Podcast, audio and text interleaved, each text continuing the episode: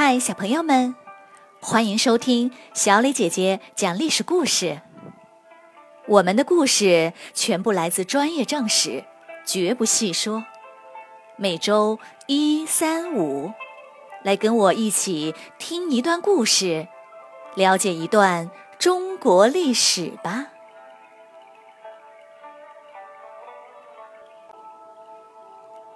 今天。我要给你们讲的故事的名字叫做《汗血宝马》。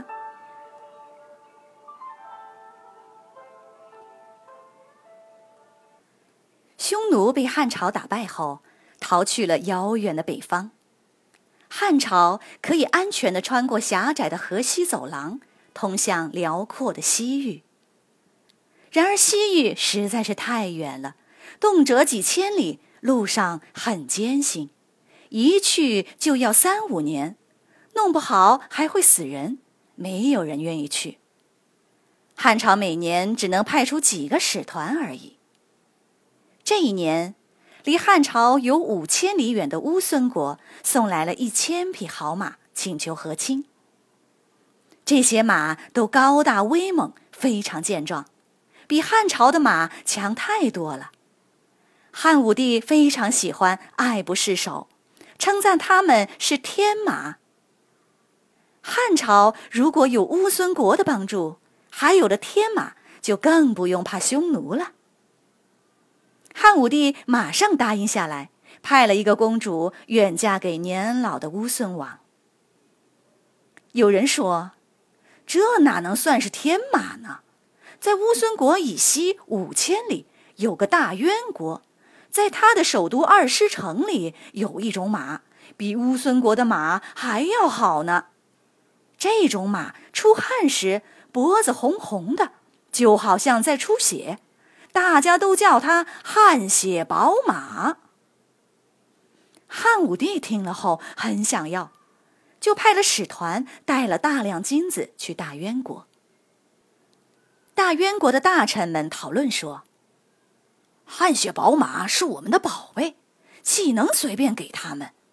这些人可真有钱，干脆抢过来吧。汉朝离我们有一万里远，难道还能派兵过来吗？于是，大渊国杀了使团，抢光了他们的东西。汉武帝大怒，太气人了！一万里远又能怎样？我照样派兵打你。有人说，西域人很少，只要派三千骑兵就可以打败他们呢。上一次我们只用了七百人就打败了车师国和楼兰国呢。这时，汉武帝最宠爱的妃子是李夫人，于是他任命他的哥哥李广利为二师将军，率领六千骑兵远征大渊国。一万里路可不是开玩笑的，而且路上许多国家守住城堡，不愿意给他们食物。李广利经过几个月的长途跋涉，费尽千辛万苦，终于到了大渊国的边城。可士兵就只剩下一半了，而且又累又饿。李广利发动进攻，结果却吃了败仗。他心想。一个边城都打不下来，怎么去打二十城呢？于是他下令撤退。又是几个月的长途跋涉，第二年他们才回到敦煌。数一数，只剩下一千多士兵了。李广利派人报告汉武帝说：“路太远了，也没有人运送粮草，大家都饿死了。而且大渊国并不弱。”还要多派兵才行。汉武帝大怒，打了败仗还有这么多借口，你要胆敢进玉门关，我就砍了你的脑袋。李广利吓得就留在敦煌，不敢回来。李夫人赶紧帮哥哥求情，汉武帝渐渐平静下来，但他不愿意服输，决定再来一次。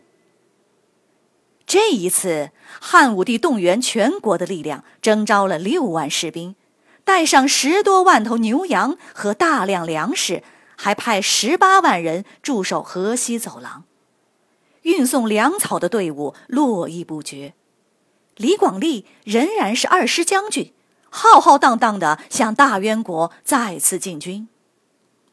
西域各国哪里见过这样的大军，纷纷打开城门迎接，拿出食物招待。然而路途实在是太艰难，最后只有三万士兵抵达大渊国，围攻二师城。四十天后，攻破外城，大臣们只好杀死大渊国王，献上汗血宝马投降了。李广利带着三千匹汗血宝马，胜利班师回国。又经过漫长的万里跋涉。回到玉门关时，就只剩下一万士兵，汗血宝马也所剩不多。汉武帝叹着气，摇了摇头，并没有责怪李广利。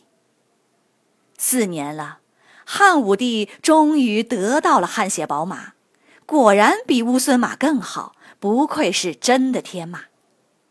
然而，或许是因为水土不服，汗血宝马没能繁衍下去。慢慢的就消失绝迹了。但经过这次折腾，汉朝开始派兵进入西域，双方的联系更加紧密了。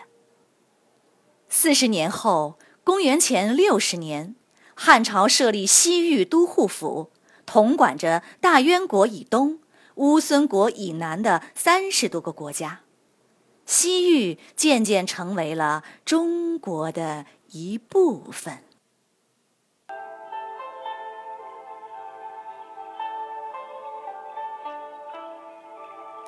小朋友们，今天的故事就讲到这里。你来说一说，汉朝劳民伤财，大动干戈，只是为了得到没什么大用的汗血宝马。你觉得汉武帝是不是任性胡为呢？为什么？欢迎你们在公众号留言，或用语音来回答我们的问题。谢谢你们今天的收听，我们下个故事再会。